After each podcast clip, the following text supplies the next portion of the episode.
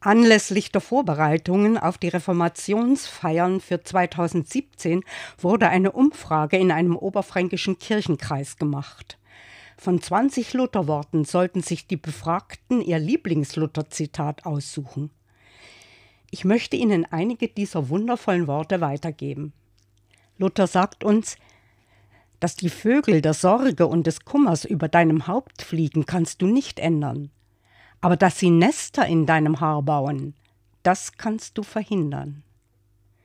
Und darf unser Herrgott große, gute Hechte auch guten Rheinwein schaffen, so darf ich sie wohl auch essen und trinken und genießen.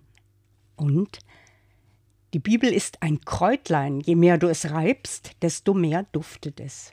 Und Glaube ist eine lebendige, verwegene Zuversicht auf Gottes Gnade. Wie ich es oft gesagt habe, allein das Trauen und Glauben des Herzens macht beide Gott und Abgott. Woran du nun dein Herz hängst, das ist eigentlich dein Gott.